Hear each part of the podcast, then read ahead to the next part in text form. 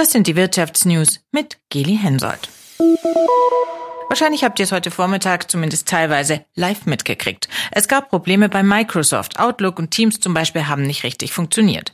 Mittlerweile geht alles wieder, aber viele von uns haben vermutlich jetzt mal ganz eindrücklich erlebt, wie sehr diese Programme zu unserem beruflichen und auch zu unserem privaten Alltag gehören. Wenn die nicht laufen, läuft vieles andere eben auch nicht. Michael Herr aus der SWR Wirtschaftsredaktion, was war denn da los bei Microsoft? Also wieder mal war offenbar ein fehlerhaftes Update das Problem. Das ist bei solchen Ausfällen ja ganz oft der Hintergrund. Microsoft hat das zumindest auf seiner Seite als vorläufige Fehlerquelle genannt.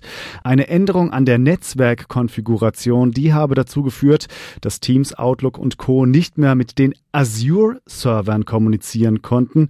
Azure, das ist die Cloud-Sparte von Microsoft und deshalb konnten die Dienste dann auch nicht mehr untereinander Daten austauschen. Gegen 8 Uhr deutscher kurzer Zeit ging das los mit diesen Problemen und zwar in ganz vielen Teilen der Welt. Microsoft hat das Update dann rückgängig gemacht, gegen halb elf sei das passiert und seither seien die Dienste dann der Reihe nach wieder zurück in den Normalmodus gewechselt. Mittlerweile soll laut Microsoft wieder alles ganz normal laufen.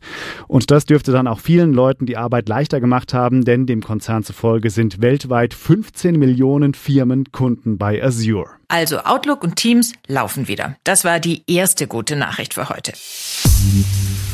Die zweite gute Nachricht, die von vielen befürchtete Rezession, also dass die Wirtschaft schrumpft, diese Rezession wird vermutlich, wenn überhaupt, kürzer und milder ausfallen. Das war die Message, die Bundeswirtschaftsminister Habeck heute loswerden wollte, und zwar bei der Vorstellung des Jahreswirtschaftsberichts. Das ist die Botschaft des Jahres 22, dass wir eine Krise beherrschbar gemacht haben. Damit ist gesagt, dass die Krise natürlich noch nicht vorbei ist, aber dass wir die schlimmsten Szenarien vermeiden konnten.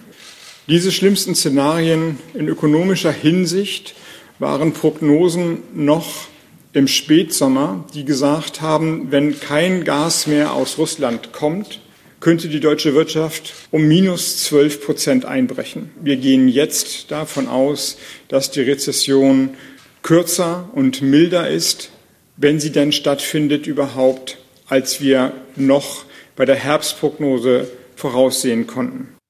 Laut der Prognose soll das Bruttoinlandsprodukt 2023 um 0,2 Prozent wachsen und nicht wie zunächst befürchtet um 0,4 Prozent schrumpfen. Das war jetzt die zweite gute Nachricht aus der Wirtschaft. Jetzt folgt die dritte.